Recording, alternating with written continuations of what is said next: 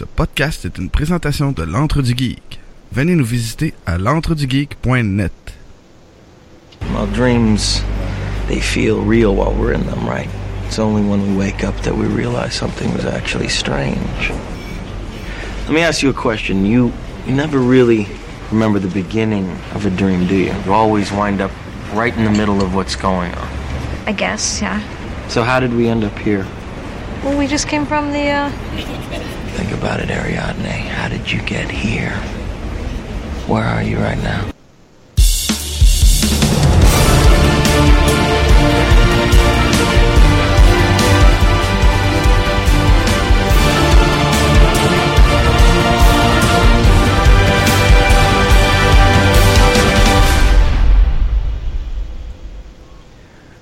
Bonjour et bienvenue à un nouvel épisode de Vision X, l'émission dans laquelle deux geeks décortiquent pour vous des films d'hier à aujourd'hui. Je m'appelle Sébastien Balbino et je vous présente tout de suite mon co-animateur David Jonf. David, comment ça va? Ça va très bien, toi Sébastien? Ça va super bien, j'ai bien dormi, je me suis couché à 9h30 hier soir. Oh! Quand même, quand même. C'est ça qui arrive quand on est vieux. Non, non. Attention à ce que tu dis, je suis plus vieux que toi. Je sais. Mais toi, tu, dors pas, fait que ça, ça règle le problème. Non, tout, tout, tout, tout, tout, tout, Je veux pas euh, frotter mon bonheur dans la face des gens, mais ma petite fille, maintenant, elle fait des 9 heures. Oh shit! Wow! OK! Elle se couche à... Qui... Non, non, je te jure, là, elle s'endort à 10 heures le soir, elle se réveille à 7 heures le matin. Tabarouette! Bon, elle nous a fait ça 4 jours de suite, puis après ça, elle a dormi une nuit euh, parce qu'elle se levait aux 2h30, 3h. C'était vraiment de la merde. Quelle, quelle sorte de whisky tu lui donnes pour qu'elle fasse une 9 heures? Mais... C'est du scotch. Ah, du scotch, ouais. C'est la meilleure affaire. Ah non, non, écoute, euh, je suis en forme, je pète le feu. euh, je- Cool. C'était bien. c'est- On écoutait un bon film cette semaine, fait qu'on dirait que ça aide. Parce que Yeah. Des fois, on écoute bien de la merde pour Vision X, mais là, non, c'est pas le cas. D'ailleurs, on va y aller tout de suite, euh, David. euh, sûr? nous, euh, le film de la semaine.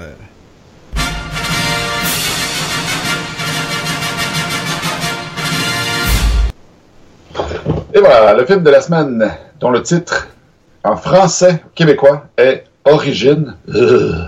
Ça n'a pas de bon sens. En anglais! Inception. Donc, euh, qu'est-ce qu'Inception? C'est une troupe de voleurs qui vont dans les rêves des gens pour prendre des idées. Euh, mais euh, il y a donc quelqu'un qui engage, euh, d'une certaine façon, euh, cette troupe-là pour plutôt aller mettre une information dans la tête de quelqu'un. Et ils doivent la mettre très profondément dans le subconscient. Donc, ils rentrent dans un rêve, dans un rêve, dans un rêve, éventuellement dans un rêve. Donc, il y a quatre niveaux éventuellement. Euh, et euh, ça donne, euh, ça donne place à des à des univers complètement différents les uns des autres, avec une complexité d'histoire, avec un timing hallucinant. Voilà Inception. Ils vont implanter une idée dans la tête de euh, Scarecrow, dans la tête de, euh, de Robert Fisher. C'est, écoute, quand j'écoutais le film, à un moment donné, j'étais comme, man, Batman va te servir à un moment donné pour, genre, les aider ou quelque chose, mais... Non, mais, non, mais tu sais, t'as tout, là. T'as, t'as Scarecrow, t'as euh, Robin, ben, en tout cas, euh, Ben, l'espèce de sous-entendu Robin, là, à la fin ouais, de- c'est ça. T'as Tom Hardy, T'as bien. Puis t'as même- t'as même les Bob, Ah, pis t'as aussi Bob. Marion Cotillard qui fait euh, Talia euh, Al Ghul, là, la fille de Raz Al Ghul. T'as Ah, ben Alfred. Ben oui, ben, oui, oui, oui, oui, oui, oui, c'est vrai. Al... Fait que, man. Ouais, pis t'as les. Bah! On va revenir tantôt. Bah! Euh, mais oui, écoute, euh, belle description du film. Écoute, c'est, je, je l'avais jamais vu. Euh, J'avais jamais vu Inception. Ça faisait longtemps que je voulais le voir. Euh, C'était temps, euh, ma blonde aussi voulait le voir. C'était temps quelque chose comme, il faut qu'on trouve un moment, tu sais, pour voir le film. Puis là, quand c'est arrivé dans la liste de Vision X, on a même changé le film de place pour qu'elle puisse le voir avec moi parce qu'elle était pas là la semaine qu'on était supposé l'écouter. Puis on l'a écouté ensemble. Ça a été, écoute, on s'est dit, ah, si jamais c'est quand même long, deux heures et demie. Si jamais c'est long, puis on va aller se coucher, on arrêtera, puis on continuera le lendemain. ok? Oublie ça. C'est impossible d'arrêter. C'est c'est que le scénario est juste assez simple pour que tu puisses tout comprendre du premier coup, mais assez complexe pour que tu puisses le réécouter puis voir des détails, des trucs dans les trucs, dans les trucs, tu sais. C'est extrêmement bien monté comme scénario. Euh, c'est Christopher Nolan qui a écrit l'histoire, puis ça y a pris dix ans pour écrire ce film-là. Ben, je comprends. Arriver avec le concept, arriver avec le, le, le, la particularité, les implications, les quand même. Euh, c'est le scénario, ce que j'aime, t'as tout le côté où il travaille sur le subconscient, où le subconscient est une affaire euh, indépendante de toi-même. Ça, on le sait déjà, tu un peu, notre subconscient. Tu sais, dans la vie, on a beaucoup de choses qu'on fait, ou des comportements des fois qui nous semblent nocifs, puis on sait pas pourquoi on le fait, mais c'est un peu notre subconscient qui essaie de nous protéger de quelque chose d'autre puis qui nous fait faire ça blablabla. ben on, il joue beaucoup là-dedans dans le film en utilisant le subconscient comme la défense de ton euh, de ton cerveau de ton conscient. Que quand tu dors puis quelqu'un essaie de pénétrer tes rêves ton subconscient quand il s'en rend compte il l'attaque pour le sortir. Ça j'ai trouvé ça trippant euh, le principe pour moi puis qui est au centre dans le fond du scénario c'est le fait qu'une idée c'est comme un virus une fois que tu le mets, là, ça, ça se répand puis ça continue partout. ça, j'ai trouvé ça débile. comme... Quand tu vois ça à la fin, finalement, là, c'est hot. Là. Parce que là, on a, on a passé évidemment le, stade des deux semaines de spoiler. c'est un film de 2010, fait que. Sais, quand au début du film, euh, ça, moi, je l'avais écouté au cinéma Inception. Fait que là, c'était la deuxième fois que je le réécoutais. Que je l'écoutais, pardon. Je l'ai réécouté pour la première fois. Et. Euh, euh, fait que, comme ça faisait quand même une couple d'années, j'avais oublié des détails, tout ça. Fait que là, quand il dit, ouais, ouais, l'inception est possible, on l'a déjà fait, je l'ai déjà fait. Fait que là, ça vient d'où cette affaire-là? Puis là, ah oui, c'est vrai, c'est sa femme. Il a rentré dans sa tête l'idée que peu importe qu'est-ce qu'elle vit, elle pense que c'est un rêve. Ouais, parce que il fallait qu'il convainque de sortir des limbes parce qu'elle voulait pas, parce qu'elle pensait que c'était vrai. Mais c'est ça, cette idée-là, elle s'est répandue, puis elle était faite, elle était finie. Fait que oui, c'est c'est euh, c'est débile. Ça, ça ça. Puis c'est vrai parce que c'est ancré un peu dans la réalité. Dans, la vie de tous les jours, on le voit. Euh, si tu disais à quelqu'un qui a, t'es pas capable de faire ça, ou tu sais justement, euh, moi j'enseigne dans la musique là. On a étudié en musique les deux. Il y a des profs qui ont la mauvaise tendance à dire Ah, toi, toi, c'est difficile pour toi de faire ça. Ah, ça, toi, t'es pas capable. Ah, ça, t'as de la ah difficulté là-dedans. Là, ça te bug que t'es pas capable parce qu'il t'a dit que t'étais pas capable. Exactement. L'idée, elle a pris ça, elle a pris la place, t'es faite. Ah non, moi, je suis pas, je suis pas capable de faire ça. Mais c'est exactement ça. Je, trouvais ça trippant, tu sais, puis ça, ça, beaucoup le travail, veux pas que ça, ça fait un parallèle un peu avec le travail que je fais en ce moment en tant que prof, de travailler fort là-dessus, de pas euh, mettre des idées euh, négatives dans la tête. C'est d'autres choses dans le scénario où il parle justement du positif, comment le positif fonctionne ah, toujours mieux que le négatif. Quand, j'ai écouté cette scène-là, je me dis ah wow, c'est tellement ça. en plus, ben, évidemment, les gens qui nous écoutent le savent peut-être pas, mais ma femme Nancy, elle, euh, justement, le renforcement positif, ça fonctionne très bien avec elle. Puis le renforcement négatif avec elle, ça fonctionne, mais tellement pas. j'ai pensé un peu à Nancy à écouter cette scène-là.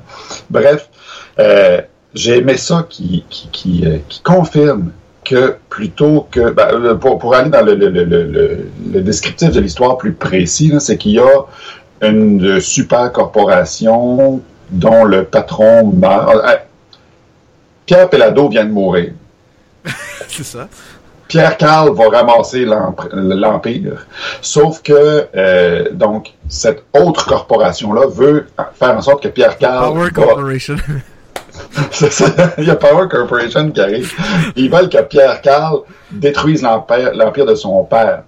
Fait que, donc, le groupe de voleurs, ce sur quoi ils se basent pour introduire cette idée-là dans la tête de Pierre Carl, c'est de, de, de, jouer sur sa relation avec son père. Puis là, justement, cette scène-là, ils disent plutôt que de créer une relation conflictuelle avec son père, faut ramener une relation d'amour avec son père, puis ça va avoir plus d'importance que la relation de haine. Parce que le positif prend toujours l'emploi sur le, sur le négatif. Bref, j'ai adoré ça. Puis quand on en arrive justement dans les étapes, c'est vraiment ça qu'ils réussissent à, à intégrer dans la tête de Pierre Carl. J'allais dit le nom du personnage tantôt. Killian Murphy. Euh, ouais. Ouais, mais le nom du personnage est Robert Fisher. Euh, ouais.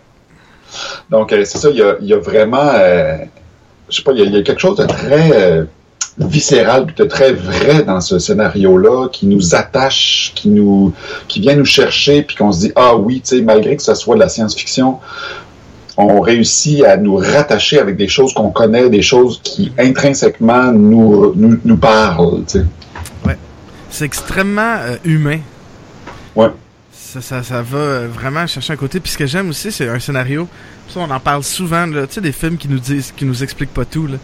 Ouais. Ils nous expliquent pas comment ça se fait qu'ils sont capables de voyager dans les rêves. Ça, c'est comme ils prennent pour. On prend pour acquis que dans ce monde-là, ça se peut. C'est tout. Ouais. C'est absolument génial. T'as pas besoin de te faire expliquer qu'il y a un lien, ordinateur, machin. Non, non, non, non, non. Il se plug tout. Tu passes sur le piton. T'es parti. Merci. Bonsoir. T'as pas besoin de voir Peter Parker se faire mordre par une araignée. T'as pas besoin de l'origine de la chose. Ça marche de même, c'est tout. Ouais. C'est génial. Ben, ça. Parce que, mettons, il y a des choses qui sont impliquées. Comme, mettons, Pierre Carl, euh, Robert Fisher, Killian Murphy. Quand il rentre dans son premier rêve, ils sont dans une, dans une ville, puis là, il y a une gang de, de, de, là, que- qui arrivent, ouais, de- des soldats, puis qui protègent le gars, tu sais, contre les invasions extérieures. Puis là, oh non, il y a eu un training, machin chouette. Mais là, t'as peu, là, il y a eu un training contre les invasions, contre les inceptions, puis les, les- les- le vol d'idées. Donc, le groupe de, de Leonardo, là, de voyons, Dominic Cobb, c'est pas le seul du tout. C'est hein. courant dans cette affaire-là, là. Fait qu'il y a des affaires d'implication, il y, a, il y a des implications à cette histoire-là qui sont très le fun. Qui Ah, sont c'est- très le fun. c'est- On nous le dit pas, on fait juste nous suggérer. Oui, il y, a- il y a une espèce de monde plus large que ça qui, qui est très. Ouais, c'est- c'est un univers complet. Puis t'as pas besoin de nous l'expliquer, je veux dire. euh, on le sait bien, là, si t'essaies de nous expliquer l'univers d'un coup, euh, ça va être long. Mais, sais, fait pas besoin, il va à l'essentiel. Euh, c'est ça, j'adore ça quand on nous donne ça. C'est aussi le truc que. On n'est pas con, là. On n'a pas besoin de tout se faire donner. On n'a pas le droit de tout se faire. On est capable de remplir les trous nous-mêmes. Fait que j'aime ça quand un, réalisateur, un scénariste nous. euh, nous donne ça euh, comme public. Puis je regardais, oui, c'est un scénario simple, avec une histoire simple. Ah oui, ça prend une seconde à écrire, là, mais, euh, euh, voyons, euh, le synopsis, quand je l'ai présenté, là, ça prend vraiment une seconde à faire. Mais excuse-moi, je t'ai coupé, le, le- on on s'en va dans la même direction. Non, non, vas-y, vas-y. Ouais, c'est ça, mais d'une complexité absolument phénoménale. Parce que c'est que, dans le fond, l'histoire est une ligne droite qui a, qui a même. c'est ah, c'est que c'est pas juste une ligne droite, c'est que c'est une multitude de lignes droites puis d'affaires puis qui parlent. Fait qu'on sait plus on est où. C'est pas par l'histoire qu'on nous perd plus que par qu'est-ce qui se passe où, quand, comment. Tu sais, dès le dé- au début du film, au début du film, on se promène à gauche, à droite, on revient, on s'en va à la fin, on s'en vient. Là, euh, on sait pas trop qu'est-ce qui se passe. Parce que ça, en plus, le film commence avec un flashback. Ben, un, flash forward, en fait. Là. Ouais, on sait pas. Puis on n'arrête pas de jouer dans les rêves, dans un rêve, on est dans un rêve, dans un autre rêve, dans la réalité. Puis fait que c'est ça qui je trouve intéressant, c'est qu'il a pas complexifié l'histoire, parce qu'on on aurait été complètement perdu. Il a juste, il nous a permis de, il a joué avec nous dans ce qui est intéressant du film. Qu'est-ce qui est vrai, qu'est-ce qui est pas vrai? Donc, d'où d'ailleurs la, film, la- on sait plus. Là. Puis d'où le, le- le punch du film, là, tu sais, que finalement, Dominic Cobb finit par euh, Ouais. retrouver ses enfants.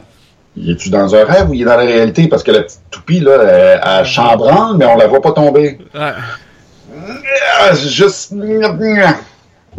Ah, c'est. Moi, je, moi, je penche vers le fait que la toupie a tombé après que l'écran a coupé.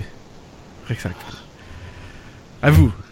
Juste parce que, man, je me sens tellement mal. Avoue que c'est- l'histoire de ce personnage-là, Dominic Cobb, là, Ah non, c'est c'est dégueulasse. tellement dé- terrible là, comme histoire que tu veux qu'il y ait une espèce de de résolution, là. Parce que sinon... c'est- Puis, ce que je Parce disais... que pour- que on- Euh, ben, J'allais juste expliquer aux gens qui écoutent euh, le Vision X, leur expliquer pourquoi en fait l'histoire est dégueulasse pour euh, Dominic Cobb, Leonardo DiCaprio, DiCaprio pardon. Donc essentiellement ce qui arrive c'est que ils s'en vont dans les lignes d'un rêve, d'un rêve, d'un rêve. Là. Puis là, il fait tourner l'espèce de petite toupie justement dans la pensée de sa femme. Autrement dit, l'inception de, de, de l'idée de sa femme, c'est que là où est-ce qu'elle vit, c'est un rêve. Bref, ils reviennent dans la réalité, mais elle, pense encore que c'est un rêve. Donc, pour se sortir de ce rêve-là, une des façons de sortir des rêves, c'est de, mourir. À ce moment-là, tu sors du rêve, puis tu te retrouves dans la réalité. Mais elle, pense toujours qu'elle est dans un rêve, alors qu'elle est dans, dans, dans, la réalité. Alors, pour inciter Leonardo à la suivre et à se suicider avec elle, elle envoie des papiers comme de quoi il la bat et puis que ses enfants sont pas en sécurité avec lui, puis tout. Fait que lui, il perd ses enfants du point de vue légal, puis il perd sa femme parce qu'elle se suicide. Puis là, lui, il est obligé d'être en exil euh, des États-Unis, puis en tout cas, voilà. Ouais, puis c'est suspect numéro un de son meurtre parce que elle a écrit dans la lettre qu'il avait fait des menaces de mort. Puis, fait que... Ouais. Ah, mais... Fait que c'est vraiment une histoire terrible, mais une des autres... Le scénario, c'est une grande force du film, mais dans... dans tu sais, il y a une affaire que je veux donner à Christopher Nolan. C'est le rythme du film. Qui est incroyable. Du moment mm. qu'il rentre dans le premier rêve de, de, de, de Robert Fisher, euh, je te niaise pas, la première fois que j'ai respiré normalement, c'est quand le film s'est terminé. Mm. Surtout du moment que. Parce qu'il faut qu'il y ait. Pour se réveiller, bon, on peut tuer quelqu'un, mais là, ils peuvent pas. S'ils se font tuer dans ces rêves-là, ils, ils, vont se ramasser dans les limbes parce qu'ils sont sous sédation. Ils sont pas juste endormis. Ils, ont, ils, ont, ils, ont, ils, ont, ils, sont anesthésiés, dans le fond. Mm -hmm. Fait que la seule affaire qui permet de réveiller, c'est le réflexe de quand tu tombes. là, ça te réveille. Fait qu'il faut qu'ils, dans le rêve, tombent.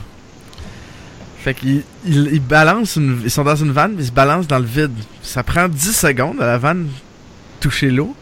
Là, ça va les réveiller. Sauf que dans le deuxième rêve, où ils sont aussi, ça équivaut à je sais plus combien de minutes. Je pense que c'est 3 minutes que ça prend. Mais dans le dernier rêve, c'est une heure. Parce que le temps s'étire plus tu vas profondément dans les rêves. Fait que même le public qui regarde ça, là, tu sais plus, t'as plus de notion du temps, tu comprends plus ce qui se passe. Puis justement, t'es comme pris dans ce souffle-là de 10 secondes, dans ce... qui dure une heure finalement, quasiment. C'est, complètement débile. C'est, qu'il a réussi à donner ce sentiment-là aux gens qui regardent le film. Ah ouais. C'est très, très bien écrit, c'est très bien. Le concept est hallucinant. Mais comme tu dis, il y a plus que le scénario qui est bon, il y a aussi le, le, le, le timing, l'édition oui. est très bonne. Vraiment, là, le, le, choix des scènes, le timing, tout ça. Euh, comme tu disais tantôt, c'est un film de 2h30, 2h28 pour être précis. Et puis, euh, ça fait vraiment, même en 2h28, on s'ennuie pas. Il y a toujours quelque chose de neuf, il y a toujours quelque chose de nouveau, ça avance. Euh, il y a vraiment quelque chose de, dans le timing de ce film-là qui est extrêmement bien, extrêmement bien réalisé. Mais c'est ça, c'est qu'il a pris le concept de ça, du, du, temps qui est élastique un peu dans les rêves, puis il l'a rendu dans le film. Parce que t'as aucune idée combien de temps le film a duré. Non.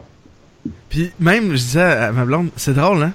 Mais tu sais, il parle, tu sais, comme on entendait l'extrait au début, où euh, on, un rêve, on sait jamais comment on est arrivé là. Hein? On est toujours en plein milieu quand on s'en rend compte. Mais le film, à un moment donné, tu te dis, voyons, mais comment on est arrivé là? Le film même, genre, tu, tu, finis par être assez confus des fois dans les affaires que il te met dans cet état-là de, mais, mais, mais qu'est-ce qui s'est passé? Où suis-je? Fait que, ouais, c'est un coup de maître. Puis je regardais, le, le, le montage n'a pas été fait par Christopher Nolan. Mais c'est sûr qu'il a dû avoir un travail euh, étroit entre les deux parce que c'est un film. Imagine-toi le détail, le travail, parce qu'il y a plein de scènes qui sont parallèles, qui se passent en même temps, plusieurs choses qui sont. C'est le montage qui crée ça. Là. Oh, oui, absolument.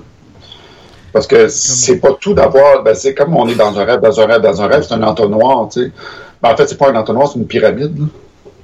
Parce que plus tu descends, plus le temps est long. Fait que plus tu as de matériel, sauf qu'il faut pas oublier ce qui se passe au niveau supérieur. Fait qu'il y a comme des. Puis aussi, ce qui est intéressant dans l'écriture du scénario, c'est qu'étant donné que c'est d'un rêve dans un rêve dans un rêve, il faut que tu situes rapidement les gens dans quel niveau du rêve ils sont. Ce qui fait en sorte que chacune des étapes, chacun des rêves est complètement différent comme feeling les uns des autres. Fait tu sais, il y a la vanne qui tombe, puis après ça, il y a l'hôtel, après ça, il y a le, la montagne, puis après ça, il y a la ville en ruine. Tu sais, il y a vraiment, fait que là, ville en ruine, puis là, tu te retrouves dans la vanne qui tombe, là, tu comprends, ok, tu viens de sauter trois niveaux de rêve d'une shot, tu sais. C'est Ouais. très bien fait. Mais la scène où ils se réveillent, où tu les vois, tu sais, c'est comme ça part d'un endroit, Ouais. là, tu le vois dans l'autre, qu'est-ce qui se passe? Là, tu vois dans l'autre. Ah, porte en chaîne, là. Ah, c'était carré. ah, c'est écœurant. Mais une, une des scènes qui me fait triper, puis justement, tu sais, ton point sur le montage aussi, pis ça, là, c'est la scène, tu sais, une scène où la vanne, elle se met à tourner, elle flippe, Oui, oui! elle tombe. Puis là, t'as euh, le personnage de Joseph Gordon-Levitt, là, euh, Arthur, là, qui est en train de se battre dans l'hôtel contre un- une projection du subconscient.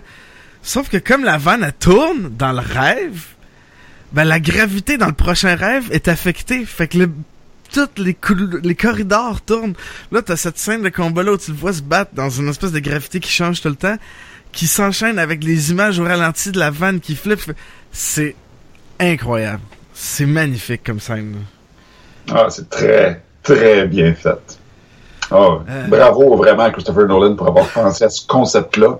Puis aussi à avoir compris, parce qu'évidemment, c'est un réalisateur d'expérience, donc vraiment d'avoir compris l'effet que ça aurait visuellement ces, ces scènes-là.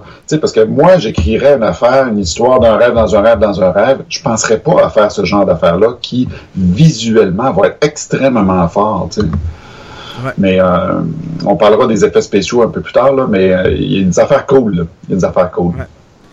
Je vais parler un peu de, de- de- de- du cast, des acteurs qui c'est écoute, c'est toute une brochette d'acteurs. C'est drôle parce qu'on retrouve là-dedans beaucoup, beaucoup, beaucoup d'acteurs que moi j'adore absolument. Le premier étant Leonardo DiCaprio qui fait Dom Cobb. Il, Quel Il bon job! Ouais. Quel bon job! Moi, à chaque fois que j'écoute un film de, de, Léa- de Leonardo depuis, mettons, les années 2005, 6, 7, 8, là, je sais pas trop, depuis euh, The Beach, en fait.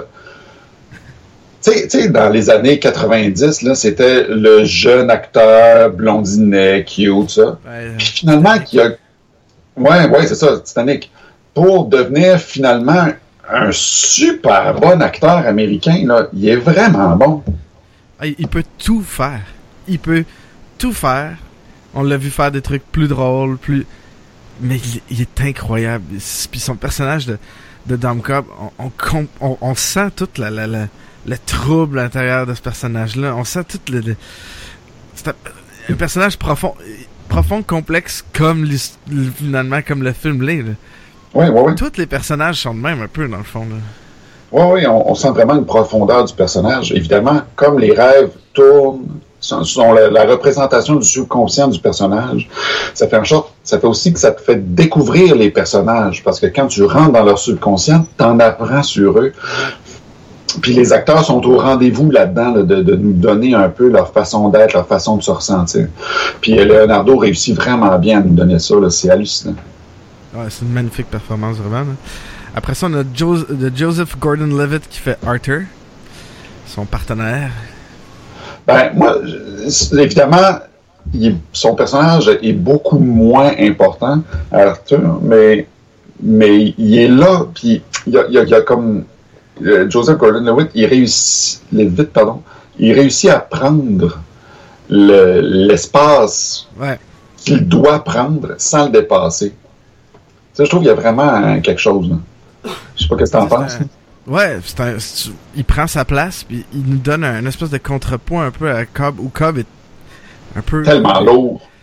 Ouais, tu sais, puis dans- tu vois qu'il y a des bébites là-dedans. Euh, de l'autre côté, t'as Arthur qui est très, euh, disons, terre à terre. Oui, oui, oui, oui. L'essentiel des choses, puis que comme, paf, paf, si, ça, ça, puis... Euh, ouais, lui, c'est le côté plus euh, cartésien, on a fait même de, de, de, de, de l'équipe, Ouais. là, où il doit être, parce que... puis tu vois que c'est peut-être lui qui est quand même un peu plus responsable de la sécurité, qui fait des affaires, qui... qui, qui est, con- il est plus conscient du danger de ce qui se passe. Ouais. Mais c'est comme Comme- si... c'est comme si Dom Cobb, il était de- la passion. En fait, c'est comme si Leonardo était de Forest Kelly, puis Joseph Gordon-Levitt, il était le Leonard Nimoy. C'est un peu ça, là. Il y en a un, c'est c'est la passion, l'autre, c'est la logique. La logique, ouais. Euh, Il y a Ellen Page qui fait Ariadne. Euh, juste une affaire, la parenthèse, son nom m'énerve. Ah, mais on, euh, on, on en parlera dans deux secondes. Ok, Son- son nom m'énerve. On en parlera à ma question du geek. C'est Adrienne avec une faute de frappe. Ça, me, ça me fait chier. Bon, mais bon, Ellen Page euh, est bonne. Je suis pas certain de son personnage, par.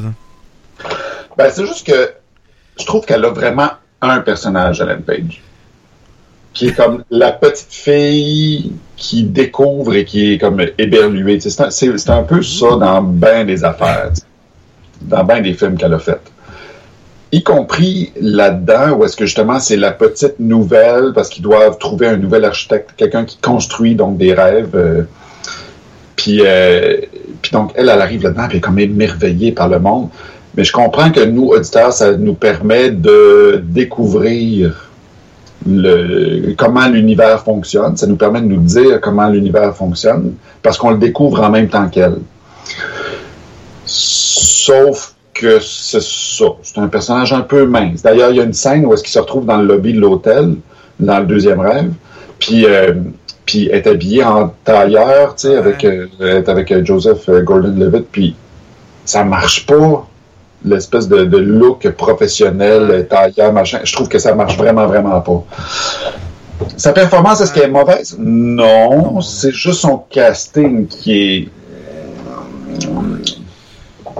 Je sais pas, j'ai comme un feeling de personnage qu'on n'a pas su trop quoi faire avec. Puis on dirait que le fait que ce soit la seule femme, à part Marion Cotillard, là, mais c'est bon.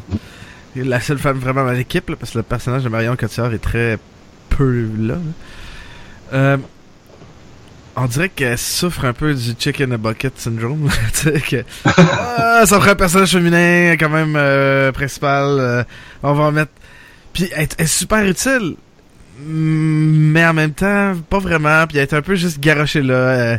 Il la trouve random. là C'est le père euh, euh, d'homme qui est né à l'université. Puis boum, c'est ça. C'est réglé, c'est fait. C'est juste c'est ça. C'est un peu garoché son affaire. Pour toute l'importance qu'elle a à la fin. Là, parce que Ouais. l'aboutissement de l'histoire de Dom Cobb, c'est à cause d'elle. là. C'est Ouais. elle qui le mène jusque-là.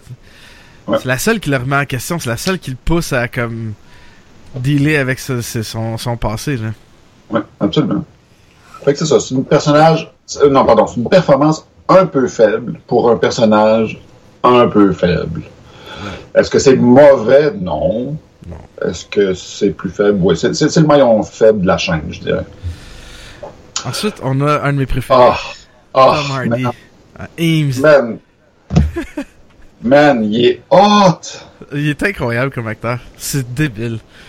Écoute, quand tu penses que Bane, le gars dans euh, Le Survivant, puis euh, Mad Max, puis ce personnage-là, c'est tout le même acteur.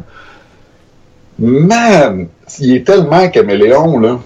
Puis le méchant dans Star Trek Nemesis. Ah oui, hein? c'est Tom Hardy. Ah oui, hein? Qui était beaucoup plus jeune et beaucoup plus maigre. Ah oui, hein, c'est vrai. Mais Fait que, écoute, non, quel caméléon, là. moi j'aime la nonchalance de Ames. Ça, c'est une espèce de petite attitude un peu comme. Oh, Ouais, euh, une espèce de, de criminel anglais. Tu sais, autant qu'il y a, là, mais il y a une petite attitude, un petit peu, tu sais, tout le temps. Ah Ouais, je, je l'adore, là. Ah, non, mais écoute, que dire de plus sinon, wow, tu sais. Ah, c'est- super, c'est un personnage vraiment intéressant. J'aime ça ce qu'il fait. Tu sais, c'est lui qui étudie l'oncle de, euh, de, de Robert Fisher. Fisher. Puis il, il le fait dans son rêve. Tu sais, il, il étudie ses maniérismes tellement qu'il est capable de les reproduire. Ce que ça fait, c'est que la personne dans le rêve, elle voit l'autre et non lui. C'est magnifique, ça. Ah ouais.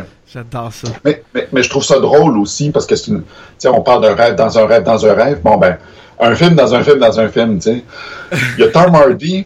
Tom Hardy qui est un super acteur caméléon qui joue le rôle d'un Ouais. voleur qui prend l'identité des gens. Qui- C'est hallucinant. caméléon, tu sais. c'est vraiment hot, là. ça. Oh, mind blown. Mais après ça, on a Ken Watanabe qui fait Mr. Saito. C'est correct. C'est correct. Il, il y a le physique, la gueule, toute la patente, c'est hallucinant. Bon, oui, visuellement, là. bon. Mais c'est même juste temps, que. Non, vas-y. ben, en même temps, je veux dire, le fait qu'on comprenne rien quand il parle, c'est correct. Ben, c'est ça, j'allais dire. Ça marche. Il pourrait-tu prendre des cours de prononciation comme faut à un moment donné, là? On comprend jamais rien quand il parle anglais. Ouais, mais sauf que ça marche avec le personnage. Le gars, c'est comme il est à la tête d'une compagnie. Tu sais, il est asiatique, là. C'est pas sa première langue. Je sais pas, il vient d'où. Oublié au début du film. Il est où? En... Au Japon, je sais plus. C'est au Japon? Ben, Je sais plus. Au début, c'était au Japon. Maintenant, le gars, il ça, est, il est vraiment japonais. japonais. Je sais pas. Ben, son personnage, euh, il est japonais. Fait que ça marche qu'il qu'il parle pas un bon anglais, là. Tu comprends? Mais j'avoue que c'est chiant parce qu'on on dirait qu'il y a une poignée de céréales dans la bouche à chaque fois qu'il parle. là. Ça va? Euh, ouais, non, c'est juste, en train de lire sur lui. Tu laguais? Non, non. Comme, oh non. Non, non, ok. Non, non, il est, il- il est vraiment japonais. Sauf que. He became interested in acting at the age of 24 when a director of England's National Theatre. Ah non, non, ok, c'est ça qui est venu chez les au Japon. Non, c'est ça, il est vraiment japonais. Ouais. Ben écoute, ça marche, mais c'est un personnage qui, euh, premièrement et avant tout, c'est le, le- le look qui compte plus que ce qu'il dit. Là. Ouais, ouais, ouais. Bref, euh, on enchaîne avec euh, Dilep Yarao. Rao. Qui le- Youssouf. Ouais, qui est un espèce de mini comic relief, là, mais très peu, parce qu'il y a- il y en a pas vraiment dans ce film-là. Mais c'est le personnage un peu plus comme... qui. Ben, c'est le personnage le plus léger aussi parce que c'est le personnage le moins utilisé. Ouais. Lui, il reste dans le premier rêve, fait qu'on le voit vraiment pas beaucoup dans le film. Il arrive tard, c'est le dernier engagé dans le groupe, puis c'est le premier à partir après ça, tu sais. Fait que euh, c'est correct qu'il soit fait- léger. Il fait une bonne job, là. Il y a cette espèce de côté-là. Tu sais, tu- rapidement, tu comprends son personnage. Man, le gars, là, c'est un espèce de chimiste débile, là, qui connaît tout sur les genres de médicaments pis de trucs pour t'endormir, sans problème, là, qui est capable de faire ça. Mais qui est un peu aussi comme... Lui, oh, tu sais, lui, il est Il a dû en prendre un peu. Ah, mais il va jamais, lui, dans les rêves. Fait que lui, il est pas bugué avec ça. Mais là, c'est la première fois qu'il va, il faut qu'il l'amène, là. Puis il est comme, euh, non, moi, je vais pas, là, d'habitude, là. Fait qu'il y a- il y a une innocence que je trouve intéressante, là. Cool. Euh, Killian Murphy. Killian, un autre acteur que j'adore, là, euh, qui fait Robert Fisher. Super. Je l'ai vraiment aimé aussi, là. Parce que tu vois l'évolution puis toute la gamme d'émotions par lesquelles il passe dans les différents rêves pour arriver jusqu'à se convaincre qu'il doit défaire l'empire de son père. C'est malade. Ouais, ah ouais. Comme tu dis, ce que j'aime bien dans ce personnage-là, c'est qu'on on a une évolution. Il y a le personnage de Leonardo, ça, qui est très, qui est intense tout le long du film, puis qui a une certaine évolution. Mais en fait, c'est plus une prise de conscience qu'une évolution. Résolution. C'est ça, une résolution, voilà. Mais alors que Robert Fisher, le personnage de Killian Murphy, lui, il a vraiment, il passe à travers un chemin. C'est lui qui a vraiment un, parcours. Puis il réussit très bien à nous le donner, ça, de l'espèce de personnage froid, un peu à la, euh, qui, qui, qui, qui tient tête un peu à son père, puis ça, puis qui vraiment devient de plus en plus tendre, puis qui prend conscience de trucs dans la vie. Il y a vraiment une évolution. C'est absolument magnifique. J'adore ça. Mais Killian Murphy, en plus, tu sais, il a juste à regarder la caméra, là. Puis déjà, t'es comme, ah, il est hot. Il y a quelque chose dans son regard, là, qui est absolument euh, débile. là. Ouais, les, les yeux, il y a vraiment de quoi dans ses yeux. Ouais, mais ça, ça fait. Puis il s'en sert. Tu, sais, tu vois qu'il le sait, là. Fait qu'il l'utilise euh, dans son jeu. Fait que c'est super. Et comme euh, dernier euh, dans la liste de ce- de cette, ma- cette méga liste d'acteurs, Marion Cotillard qui fait Mal Cobb, euh, qui est troublante. Ouais. complètement. Ben, elle joue un peu la femme fatale, mais, mais ce que je trouve intéressant de ça, c'est que ça, c'est un peu un personnage cliché. De, la- de la femme fat- de la femme fatale que son, son époux l'aimait, tout ça. Mais évidemment, on est dans un rêve, puis elle ne fait, ben, pour situer les gens, donc, c'est la mémoire de sa femme qui est dans le cerveau à Dom Cobb. Donc, sa femme, elle s'est suicidée, Marion, euh, voyons, euh, Mal Cobb. Elle s'est suicidée et elle fait des réapparitions dans le subconscient de Leonardo. Donc, autrement dit, mon point, c'est que ce personnage-là se peut d'être stéréotypé parce que c'est la, la vision unique de Leonardo, en fait. Mhm. C'est le seul personnage qui n'est pas une vraie personne. C'est une image d'une vraie personne. Fait qu'elle se peut d'être dans un seul plan, d'une seule, d'un seul bloc, tu sais. Ouais. Et elle ne peut pas évoluer non plus. Alors, elle est reconstruite par les souvenirs de Tom Cobb. Et voilà. Et voilà. Mais écoute, c'est super la performance de Marion Cotillard. euh, euh, ouais. Quand la scène où elle se jette par la fenêtre, là, euh, écoute, elle est folle. tu, Ouais. tu le sens, là. Ah, tu sens le désarroi psychologique du personnage. C'est très bien rendu. C'est subtil. C'est pas. Justement, c'est ça qui pense que c'est beau, c'est que c'est pas over the top. Non, c'est ça. Elle elle est juste en même temps très calme, mais tu sens le désarroi. de- Il y, a- il y a quelque chose dans l'être de l'acteur qui fait en sorte que. Je sais pas, il y a, il y a vraiment quoi. C'est très bon. Le cast est hallucinant, là. Ah ouais. On va euh, parler d'un autre euh, truc du film que je trouve hallucinant. C'est euh, les effets visuels dans le film. C'est quelque chose.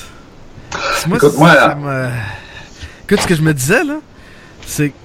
Tu sais, bon, souvent on parle de des films à gros budget américain, comment c'est de la merde, pis t'as t'as des gens, des gros blockbusters. Non, quand tu donnes des millions de dollars à un réalisateur comme Christopher Nolan, qui est un grand réalisateur, qui fait des grands films, non seulement tu te ramasses avec un film qui a une histoire puis qui a un scénario incroyable, un film visuellement beau dans la cinématographie, mais tu te ramasses aussi avec des effets visuels que tu fais. Mais voyons donc. Mais une chose que je trouve très intéressante aussi, c'est qu'en faisant mes recherches pour la question du geek, je suis tombé aussi sur, euh, sur justement les effets spéciaux. Où ils disent dans, sur IMDB qu'un film de ce- cette longueur-là, avec ce genre de budget-là, ce concept d'histoire-là, pourrait avoir à peu près 260 scènes de, de, de, avec des effets visuels. Mais dans ce film-là, il y en a seulement 80 qui sont des effets visuels. Le reste, c'est des effets pratiques. Pratiquer. Ouais. Donc, le, le truc de la. Justement, on en parlait un peu plus tôt, le corridor dans le dans l'hôtel qui tourne, parce que la gravité change, parce que bon. C'est un effet pratique. Les escaliers, tu sais, qui sont euh, le- un, un paradoxe, là, Ouais. les, les escaliers que tu fais toujours monter, puis toujours monter, puis là, à un moment donné, tu montes, puis finalement, tu as descendu, puis c'est c'est justement, ça fait partie de ces effets pratiques-là. Fait que Ouais, ouais. fait que visuellement, ça- c'est super fort. Parce qu'on, je sais pas, on dirait que notre cerveau, il, a- il, a- il, a- il, a- il détecte pas que c'est un effet visuel parce que c'est un effet pratique. tu sais. T'as l'air vrai. Ça a l'air vrai parce que c'est vrai. Fait que, ouais, ouais, ah non, c'est hot, c'est hot. La fameuse scène où tu vois Paris euh, plié en deux, ah ouais, c'était cœur. c'est hallucinant. C'est incroyable. Tu sais, juste, ça paraît à peine quand tu les vois arriver puis qu'ils ils changent de, de, de- dans le fond, qu'ils se mettent à marcher sur le mur, là. Tu vois que, Ouais. euh, mais, tu sais, ou la scène avec les, les, euh, les espèces de portes que c'est des miroirs, là, des trucs. Fait, Ouais. Là, là, elle change- là, oups, il y a un pont de l'autre côté. Écoute, toutes ces scènes-là où elle joue avec la réalité, là, c'est magnifique, là. C'est, c'est super. là. Ah ouais. Non, c'est vraiment très, très bien fait, les effets spéciaux. On y, on y croit. On y croit. Puis, Ah, c'est- tu Je je sais pas où est-ce qu'ils ont tourné la scène du troisième rêve là, dans les montagnes avec l'espèce de de, de, bunker. Ah ouais. Écoute, c'est hallucinant. C'est hallucinant. là. C'est magnifique, les montagnes puis le bunker. Ouais. Là. Écoute, je sais. Vraiment. euh, Il y a des belles choses en Alberta. Ben, il y a des Albertains, mais ça. mais- Oh, Oh, on vous aime. S'il y a des gens qui nous écoutent en Alberta, arrêtez pas de nous écouter. c'est une blague. mais, euh, ouais, ça, c'est tout le visuel. Puis les, les lieux, tu sais, les villes où ils sont, euh, c'est vraiment quelque chose. Puis le, le, le- Ouais, mais la seule affaire de tout ça, là, parce que leurs costumes aussi, je les trouve cool. Chacun a son look tu sais, euh, Arthur, là, avec sa, tout le temps avec sa cravate, son habit, mais Ouais. tu sais, un peu plus, euh, il y a un côté un peu plus rétro, là, dans son, euh, de- Ouais. un peu plus des années 80, tu sais, 80, dans son genre de cravate, puis ses chemises, Ah ouais. T'as a des ah, je trouve que- je trouve qu'il y a beaucoup de personnages qui font euh, Madman. Ouais.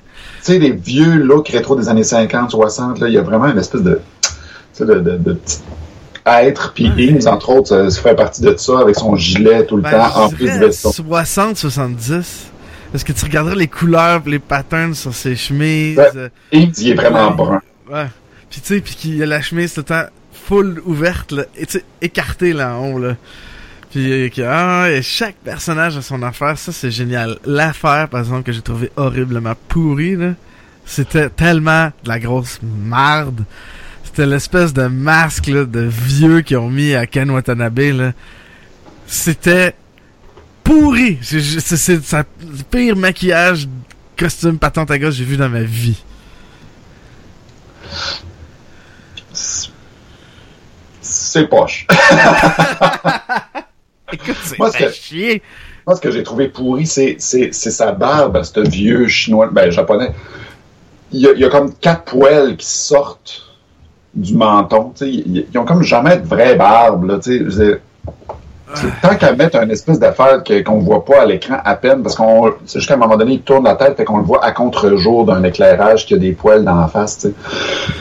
Mais tant qu'à ce qu'on le voit pas à l'écran, mais en pas. tu sais. Ah, puis, écoute, tant qu'à ça, là, il aurait pu prendre un autre acteur.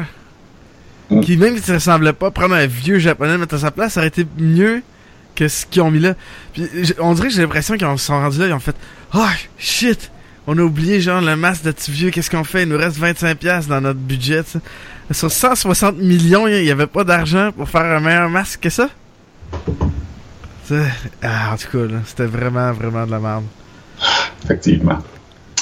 Bon, ben, euh, je pense qu'on est rendu. On est rendu.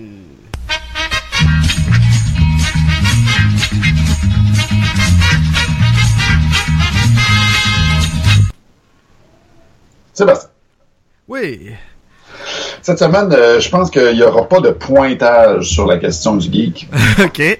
Parce que c'est un peu complexe. Là. Je- je- Parce que ma, ma question est en deux temps. Ah, Puis une là, je question sais dans une question dans une question? Ben, en fait, c'est que, vois-tu, selon moi, le rêve, c'est-à-dire Inception, le film, est un rêve. Ok. Et que la petite toupie, à la fin, elle continue. Ça n'était qu'un rêve. Hey, D'ailleurs, cette semaine, je suis tombé sur, euh, sur une version années 50 de My Heart Will Go On. De Oh my. C'est tellement hot, faut, faut que je t'envoie ça. En tout cas, bref, Ok. ça pour dire. ça pas vraiment raison. OK. Donc, il y a deux choses. Il y a deux choses qui me font dire que Inception est en fait un rêve.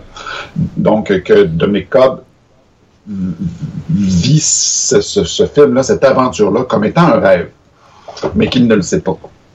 Donc, la première, que- quelles sont ces deux choses, en fait? La première, c'est par rapport Te- Testons voir ta, ta capacité d'analyse. OK, voilà. La première, c'est par rapport au nom des personnages. Fait que retourne dans nos show notes, là, parce que tu l'as très bien écrit.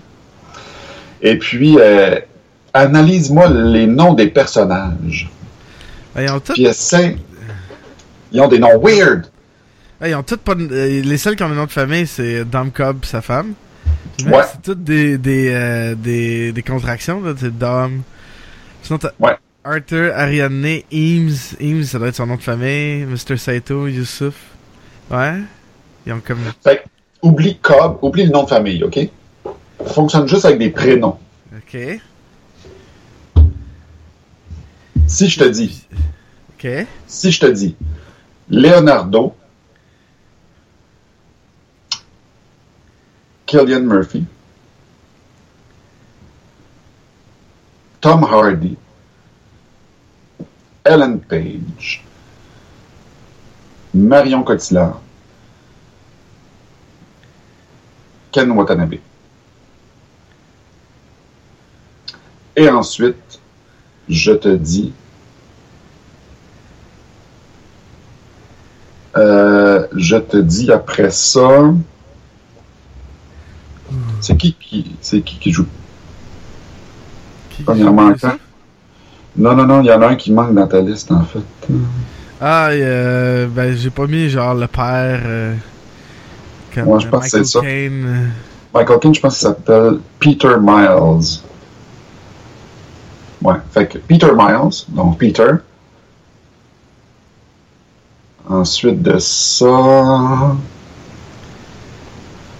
Joseph Gordon-Levitt et Dilip Rao.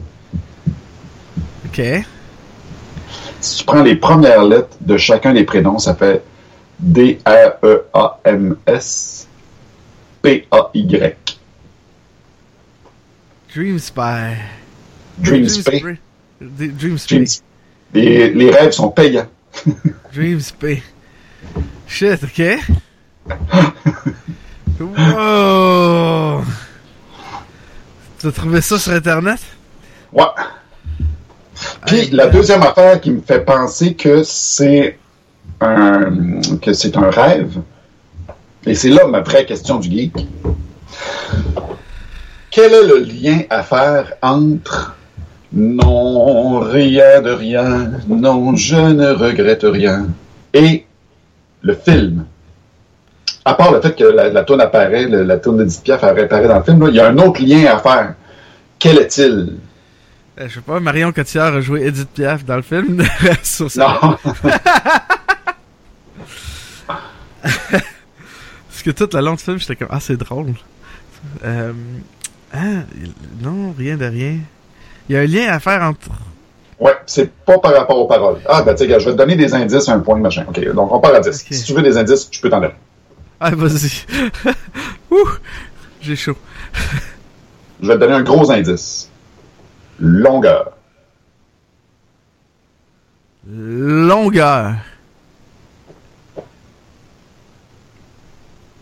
Donc, dans un rêve, dans un rêve, dans un rêve, plus tu es dans un rêve, plus le temps passe lentement. Ouais. Si tu tombes dans un rêve de ce rêve-là, ça passe encore plus lentement. Ouais, c'est pour ça qu'il a passé 50 ans dans les limbes avec sa, Avec sa femme. avec sa femme. Hey, 50 ans, c'est long, hein? Quand même. Ok, euh, donne-moi donc un d'indice. On l'a dit un peu plus tôt, le film dure 2h28.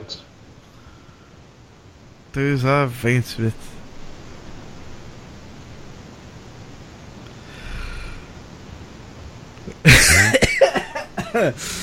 wow, ok. On a quelques secondes de silence radio. Mi. Euh, non, non, vas-y. Une, question, une autre question pour motiver ta réflexion. Combien de temps dure la toune Non, rien de rien d'Edith Piaf? Pas 2 minutes 28. Voilà. Voilà. Donc, le film, pour répondre à la question des geeks, le film dure la même durée que la toune de Edith Piaf. 2 minutes 28 deviennent 2 heures 28. Ce qui me porte à dire que le film est un rêve. Ouh. Ok. ok. Je suis troublé. ok. On va essayer de se ramasser les esprits et d'aller aux extraits.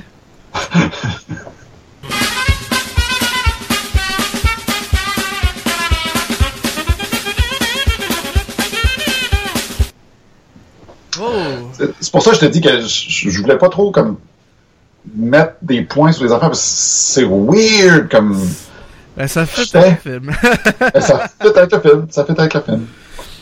Euh, donc, cette semaine, il n'y a pas beaucoup d'extraits parce que. Ben, un, le film, il est pas très apte à ça. Puis en même temps, on, dirait que justement, il y a comme une dernière heure tellement concentrée puis intense que tu sais même pas qu'est-ce qui se passe. Mais j'ai- je me suis forcé pour en trouver un, dont le premier, écoute, on a, je sais pas, je ben, David, étais-tu au courant que dans le film, il y a euh, de l'audio, de, de, de, de commentaires qui étaient dit par euh, ta date à ton bal après le- la soirée? Quoi tu parles? Écoute ça, ok? There's nothing quite like it. Elle avait la voix, elle avait la voix grave un peu, ta date, hein? je comprends pas ton gars. Tu comprends pas, mon gars? Non, non. Ben oui, je, ben, je le comprends, Ouais. mais c'est juste que je... Évidemment, on se connaissait pas au secondaire, là, fait que... C'est- ça n'a pas euh, rapport, là, mais- c'est- sûr que la date, à- moi, ma, ma date à mon bal de finissant, elle a pas dit ça. C'est sûr et certain. Mais ça, ça me tentait. Nancy pourrait le dire, par contre, Avec la même voix. avec la même Fait que, ouais, moi, ça me tentait de, de trouver de quoi de drôle. Parce que c'est pas comme si c'était un film qui avait, euh, il a fallu que je construise de quoi de drôle. On, Euh, on se tape pas souvent les cuisses en écoutant ce film-là. On part, euh, ah. Euh, maintenant, euh, pour là, ah, c'est, ah oui, je pense que c'est, si je me souviens bien, c'est Tom Hardy, Eames, qui remercie Arthur. Euh, j'aime son espèce de sarcasme là-dedans. Thank you for your contribution, Arthur. Puis en plus, ça sonne comme un, un peu une voix de quand t'appelles une ligne, une compagnie Ah ouais, ouais. t'appelle, là. Là, c'est comme merci de, tu- votre appel est Votre appel est important pour nous. ça sonne un peu comme ce genre de voix-là, fait que j'aimais bien ça. Euh, ah oui, ils ont besoin de temps, ils ont besoin d'avion, ils ont besoin d'acheter tous les billets de première Ah, classe et la, voyons, l'hôtesse. Fait que euh, Mr. Saito, il y a une meilleure solution. I bought the airline. It's in later. J'aime ça. Ça, compliqué. ça aurait une belle fille à faire comme, moi j'ai acheté la compagnie, ça règle la patente. C'est comme dans. euh, je, je pense qu'éventuellement, on a euh, dans la liste des épisodes de Vision X, on a aussi Contact. Puis euh, c'est comme à un moment donné, tu sais, fait que là, ils construisent une espèce de super grosse machine pour aller à l'autre bout de l'univers dans Contact, ça. Puis euh, finalement, il y a comme un espèce de terroriste qui arrive puis qui fait sauter la machine, avec tout détruite, tout ça. Mais finalement, il y en a une deuxième. Puis là, le super méga riche qui a, constru- qui a payé pour ça, il dit pourquoi en construire une quand tu peux en avoir deux pour le double du prix? Pour le tour du prix. Ouais, c'était moins compliqué d'acheter toute la compagnie aérienne. Ben, c'est ça. là. Hein? Ça règle le problème. Hey, ça a l'air confortable, hein, première classe? Tabarouette. Hey! Moi, je ne Tu sais, moi- Hey! je, je voyage toujours en classe sardine. Mais. Parce que moi, la dernière fois que j'ai pris l'avion, c'était pour partir de Montréal, aller jusqu'à Saint-Jean, euh, Nouveau-Brunswick. Puis euh, je te jure que c'était pas tout à fait de ce confort-là. Ah, hey boy, non. Euh, maintenant, je pense qu'on a encore Tom Hardy qui euh, il voit le meilleur côté des choses dans la situation où ils sont. C'est- un optimiste. Thank you. So, now we're trapped in Fisher's mind battling his own private army, and if we get killed, we'll be lost in limbo till our brains turn to scrambled egg. ah, tu sais, toi, hey, ça va bien, c'est correct. Mais moi, j'aime j'ai- manière qui dit Scrambled Egg. Ben moi, en fait, la seule affaire qui me vient à l'esprit en écoutant ça, c'est Hum, des œufs brouillés. Arrête, là, je commence à avoir faim. Et. Mais, mais, mais Ah, vas-y. Non, ben, je, je veux juste en revenir un petit peu sur, euh, sur euh, Tom Hardy. Ben, c'est ça, il y a vraiment, on en parlait un peu tantôt, son, son espèce de, de chien au personnage Ouais. qui se prend comme un peu sûr de lui. tu sais. L'extrait que tu viens de nous montrer, justement, ça, ça, ça montre bien cette espèce de. Je sais pas, il y, a, il y a les deux extraits, en fait, le merci puis l'optimisme aussi. Ça, ça nous montre un peu justement cette, cette nonchalance-là du personnage qui est vraiment excellente. J'ai vraiment aimé son personnage. Puis c'est euh, ah, c'est super intéressant. Puis ce que j'aime, c'est que c'est. Tu sais, il est tout bien peigné, bien arrangé, tout ça. Mais quand ils se battent, man, il est débile, là. Genre, À la fin, dans, il bute une là. artificielle. Ah ouais, non, c'est cool. là. C'est Rambo, là. C'est Bane. c'est ça. Il aurait fallu qu'il fasse comme ça.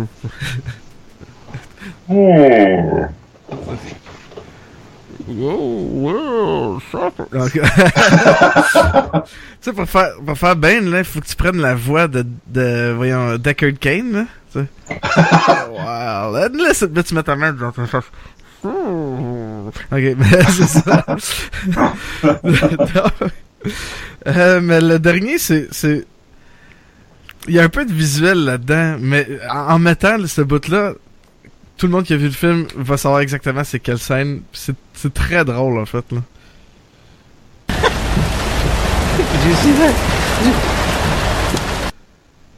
C'est la scène où la vanne a flippé.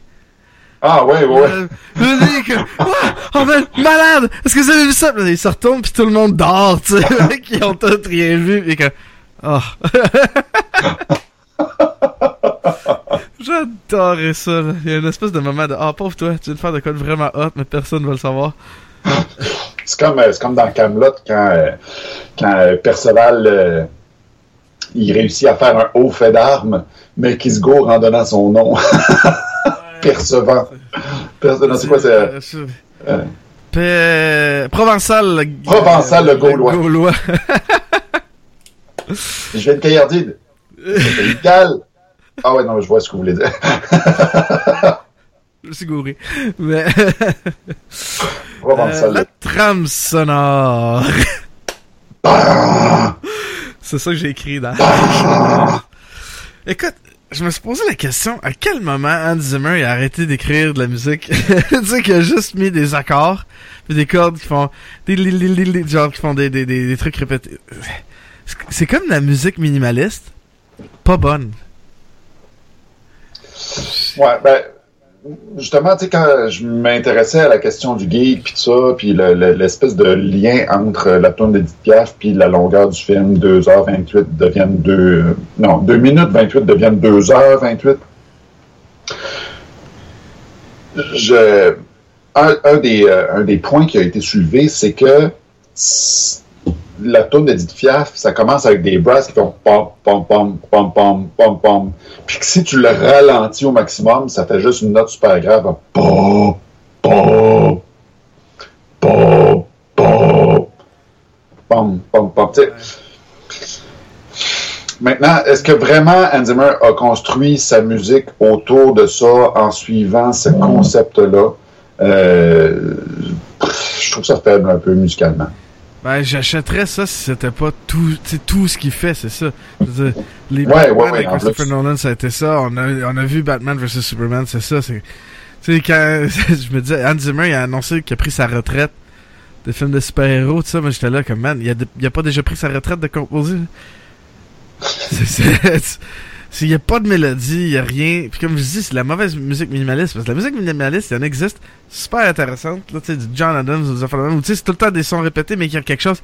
Là, c'est vraiment juste le même accord répété avec des en arrière, là, une, histoire de, musicien, évidemment, là, mais moi, j'ai déjà fait un, concert d'une tune à la SMCQ. C'était euh, de Stat, d'un compositeur dont je me souviens plus le nom. Bref, la tune a duré genre 25 minutes. Là. C'est tout le temps les trois mêmes notes. C'est jamais dans le même sens. Jamais, jamais, jamais, jamais dans le même sens. C'est tellement difficile à jouer. Ça a vraiment pris six mois de pratique à tous les jours. J'ai jamais autant pratiqué pour une gig. C'était vraiment pas rentable. Bref, euh, malgré que ce soit tout le temps les trois mêmes notes, quatre mêmes notes qui reviennent, mais jamais dans le même sens, mais tout le temps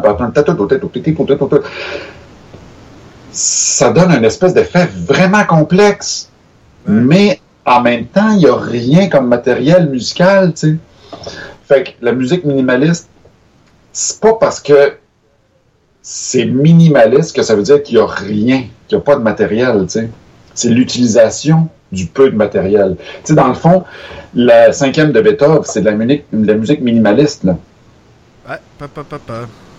Puis il a construit une heure de musique là-dessus, là. Ouais. Mais ça veut pas dire qu'il n'y a pas de matériel. Ça veut pas dire qu'il n'y a rien. Ça veut dire que le matériel qu'il y a est unique. C'est tout. Bref, voilà. C'était mon statement sur la musique minimalisme, minimaliste de John Zimmer. Hans Zimmer. John Hans. Excuse-moi. Hans. Hans Zimmer. Faut que tu Hans. penses ça, ça. Hans? Ja. Ok, mais. euh, ouais, c'est de la merde. C'était ça. En conclusion, quelle est ta note pour. Moi, je vais donner un 9 sur 10. Très bon film. Très, très, très bon film. Pourquoi? 9 sur 10. Ben, parce qu'évidemment, c'est pas un 10 sur 10. Il y a quand même des choses. euh, on a parlé d'Ellen Page tantôt, la musique de, de, de Hans. Euh, Donc, ça vaut pas un 10 sur 10. Puis, je donne pas des, euh, des notes de, de 0.5. là. J'essaie de pas faire ça. Fait que ça fait en sorte que j'ai un 9 sur 10. Voilà. pas aussi simple que ça. Moi, moi, c'est- moi, j'ai mis 9.5. J'aurais mis 10 si c'est justement c'était pas de Hans Zimmer. Puis du masque de vieux, euh, Ah ouais, c'est ça. de vieux Watanabe. Euh, mais c'est un film exceptionnel qui doit, qui vaut la peine d'être vu. Une réalisation magnifique, un scénario aussi magnifique. Vraiment, c'est grandiose. C'est une grande œuvre. C'est ce qui termine notre émission d'aujourd'hui. Là-dessus, je vais vous rappeler d'aller faire un tour sur notre Patreon, à patreon.com slash sbalbino. Euh, Allez contribuer, nous aider, euh, à donner des, des, des, des sous, un petit dollar par mois pour nous aider à continuer l'émission. Euh, la semaine prochaine, on va faire un épisode sur Escape. Euh, pas la semaine prochaine, excusez. La semaine prochaine, il n'y aura pas d'épisode en... Euh, je suis la fin de semaine à Toronto, puis le reste de la semaine euh, tellement occupé qu'on n'a pas... le- Je peux pas déplacer, puis faire et voir un film et trouver un autre moment pour voir l'émission. puis c'est- c'est- la rentrée, puis comme je suis enseignant, c'est un peu compliqué.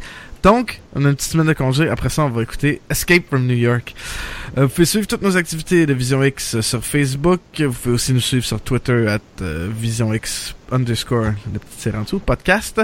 Euh, vous pouvez nous envoyer un courriel à visionxcast at gmail.com. Euh, Partagez-nous votre opinion sur le film, sur l'émission, ou juste pour nous dire un petit bonjour. euh, ça nous fait plaisir aussi. Euh, allez sur notre site internet euh, qui est moi-geek.com slash visionx. Là-dessus, vous aurez toutes les émissions en format audio et vidéo. Vous aurez les liens pour iTunes euh, et euh, notre Patreon. D'ailleurs, allez faire un tour sur iTunes. Vous pouvez nous laisser un rating de 5 étoiles, ça va nous permettre de rejoindre encore plus de gens. Euh, allez sur Pod Québec, nous laisser un 5 étoiles aussi. Sur Balado Québec, euh, partout euh, où on se trouve. Vous pouvez aussi nous trouver sur rzodoweb.com. Vous pouvez trouver tous nos épisodes là-bas. Fait que euh, allez-y, allez-y, euh, écoutez, répandez. Il y a ça aussi, hein. Dites à votre voisin, euh, à son chat, à son chien que vous écoutez Vision X, vous aimez ça. Plus on est de fous, plus on rit. Là-dessus, je vous souhaite une très belle semaine. Merci beaucoup, David. Merci à toi, Sébastien. Et on se reparle dans deux semaines.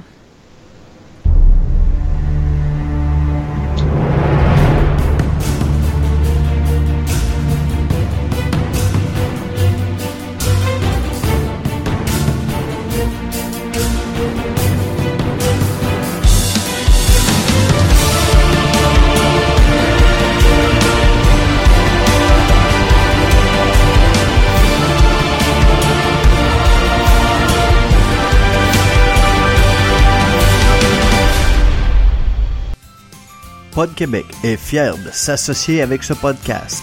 Vous cherchez des balados québécoises? Pod Québec vous offre un choix de plus de 100 podcasts québécois. De plus, vous pourrez écouter la radio Pod Québec Live, une radio 100% podcast, 100% québécoise. Sur ce, bonne écoute.